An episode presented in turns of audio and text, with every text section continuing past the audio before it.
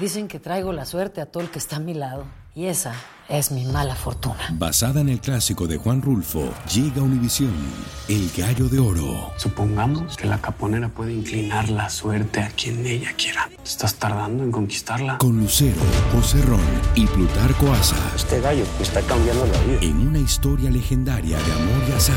No trates de cambiarme, no lo vas a lograr. El Gallo de Oro, gran estreno miércoles 8 de mayo a las 9 por Univisión. Bienvenidos al podcast de Noticiero Univisión Edición Nocturna. Aquí escucharás todas las noticias que necesitas saber para estar informado de los hechos más importantes día con día. Martes 10 de octubre, estas son las noticias. Continúa el feroz intercambio de bombardeos entre Israel y Hamas, aumentando la catástrofe a más de 2.500 muertos y la enorme devastación Tropas israelíes se acercan a Gaza para una inminente ofensiva terrestre al territorio del enemigo. Mientras todavía se desconoce la suerte de más de un centenar de desaparecidos en medio de la guerra, entre ellos 20 estadounidenses y varios latinoamericanos, conversamos con un amigo de dos argentinos que siguen desaparecidos. Ya está camino a su país el primer grupo de mexicanos rescatados de la zona del conflicto. Y Lidia tocó tierra con un peligroso huracán categoría 4 cerca de Puerto Vallarta en México. Se teme que cause fuertes marejadas, peligrosas inundaciones. Este es Noticiero Univisión Edición Nocturna con León Krause y Mike Interiano. Muy buenas noches y gracias por acompañarnos. Los ojos del mundo siguen puestos en el Medio Oriente. Se cumplen cuatro días de la guerra entre Israel y el grupo terrorista Hamas, con feroces intercambios de bombardeos, de los cuales estaremos hablando más adelante. Así es, Mighty, pero empezamos con el poderoso huracán Lidia, que tocó tierra como un ciclón categoría 4 cerca de Puerto Vallarta, en el sur de Jalisco, México. Paco Santana tiene detalles del impacto de Lidia desde Nayarit. Paco, adelante. Así es, hola, ¿qué tal? Pues estos son los efectos del poderoso huracán Lidia, un huracán que desde que se empezó a formar frente a las costas de Tehuantepec, en Oaxaca, pues mostró una trayectoria muy errática, como habitualmente sucede con los huracanes que se forman en los últimos meses de la temporada. Estamos en la zona de Jalisco, en el estado de Jalisco, en Puerto Vallarta se tiene pensado que la lluvia que ahora se está sintiendo aquí se prolongue por varias horas. Este huracán alertó a cinco estados de la República Mexicana, comenzando por Guerrero, después también eh, Jalisco, Michoacán, Nayarit y Colima. De hecho, también las autoridades del sur de Culiacán estuvieron alertas en todo momento, porque es un huracán muy poderoso, porque el diámetro de este fenómeno era impresionante. Ahora también se dejan ver estas bandas de lluvia y de viento bastante fuerte en estos árboles, en una situación que pues todavía va para largo. Nosotros estamos atentos porque van a ser muchas las horas en las que estemos trabajando para ver los efectos, para el recuento de los daños y también sin duda para la llegada de la ayuda. Este es el reporte y sobra decir que estamos atentos para lo que viene.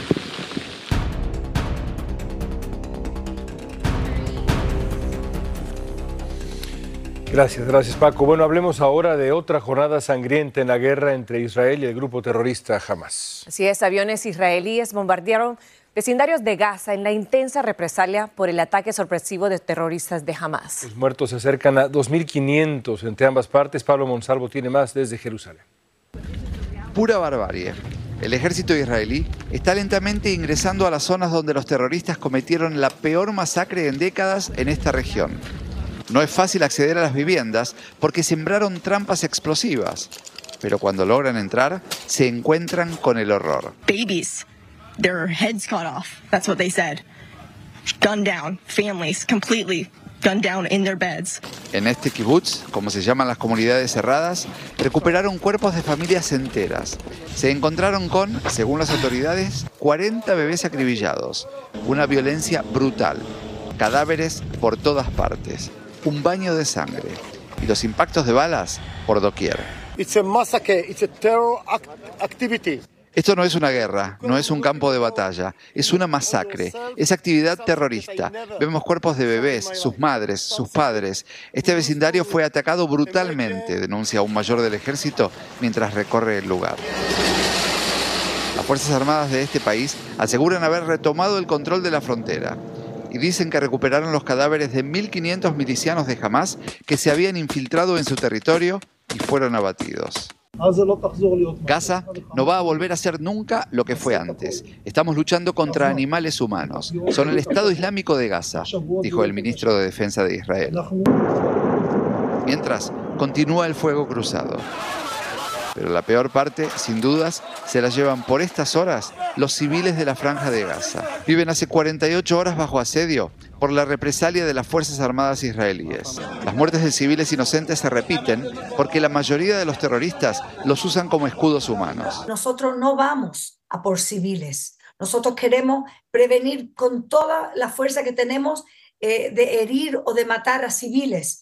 Nosotros, ellos se esconden detrás de sus civiles. Ellos meten la infraestructura de terrorismo en las regiones y las áreas y las casas de civiles.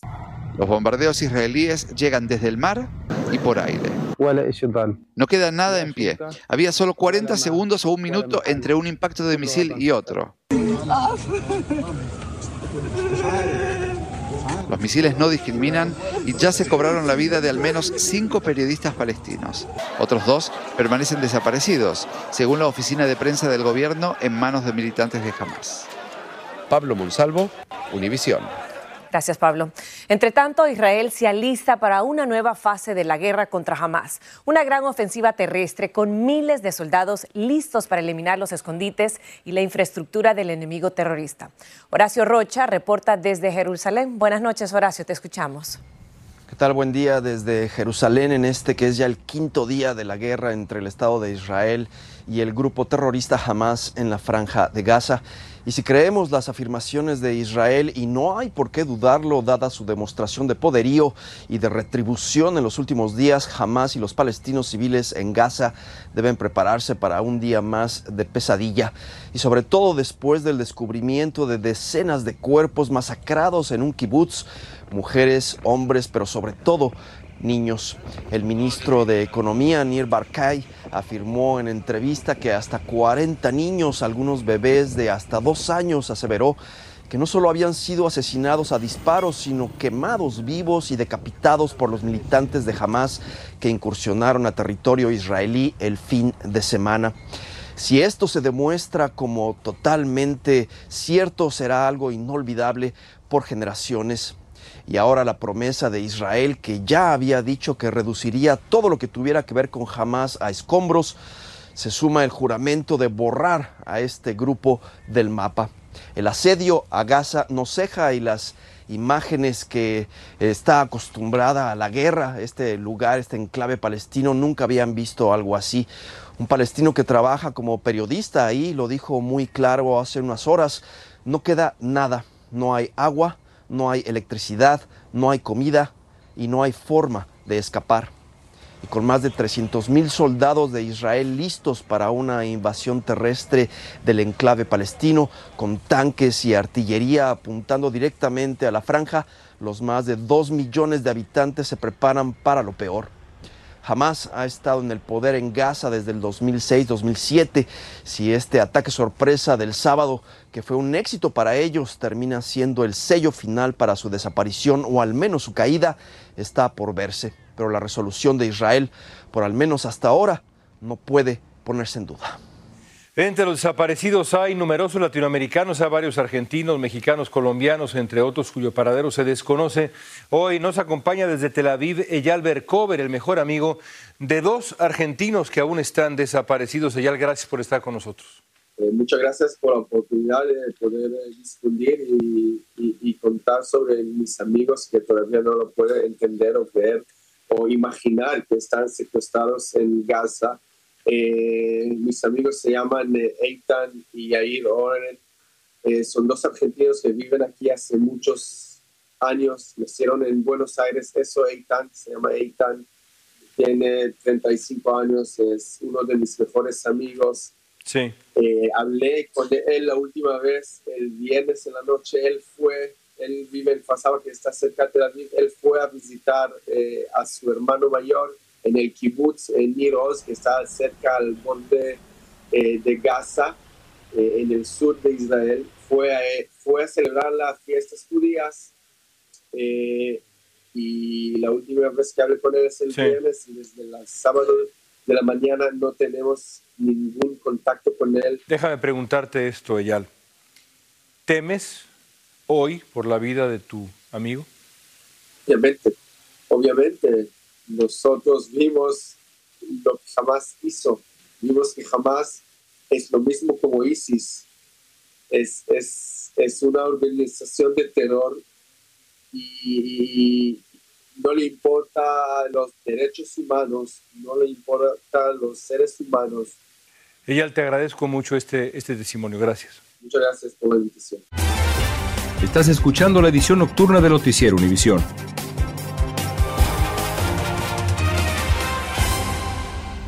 Dicen que traigo la suerte a todo el que está a mi lado.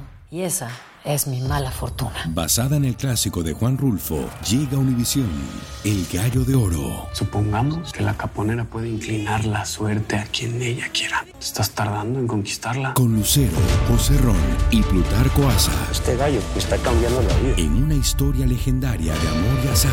No trates de cambiarme, no lo vas a lograr. El Gallo de Oro, gran estreno miércoles 8 de mayo a las 9 por Univisión. Continuamos con el podcast de la edición nocturna de Noticiero Univisión.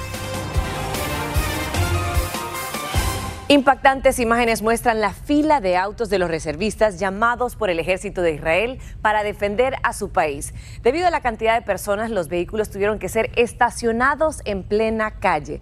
Pero veamos cómo funciona el servicio militar en Israel. El servicio militar en Israel es obligatorio para todos los ciudadanos mayores de 18 años. Los hombres deben de servir un mínimo de dos años y medio, mientras que las mujeres deben hacerlo dos años. Deben ser reservistas hasta los 51 años. En el ejército hay actualmente 187 mil soldados activos. Si se incluyen a todos los reservistas, tendrían alrededor de 750 mil miembros. El pasado sábado, 7 de octubre, Israel movilizó a más de 300 mil reservistas haciendo de esta la mayor llamada a filas a la historia del país. Y muchos volvieron del extranjero hacia Israel para servir a su país. Entre tanto, ya van rumbo a México los primeros mexicanos que quedaron en medio de este conflicto bélico, pero aún hay más. El presidente López Obrador informó que al menos mil mexicanos han pedido ayuda para salir de Israel, por lo que estarán llegando más aviones militares por ellos, tal y como nos lo cuenta Sandra Argüelles desde la Ciudad de México. Las horas de angustia terminaron para los mexicanos que quedaron atrapados en la guerra. Así es como inició el retorno de los primeros 140 conacionales a Suela Azteca, arriba de un avión de la Fuerza Aérea Mexicana. Agradecemos mucho toda esta oportunidad que nos brinda el gobierno para que hoy sea posible este milagro.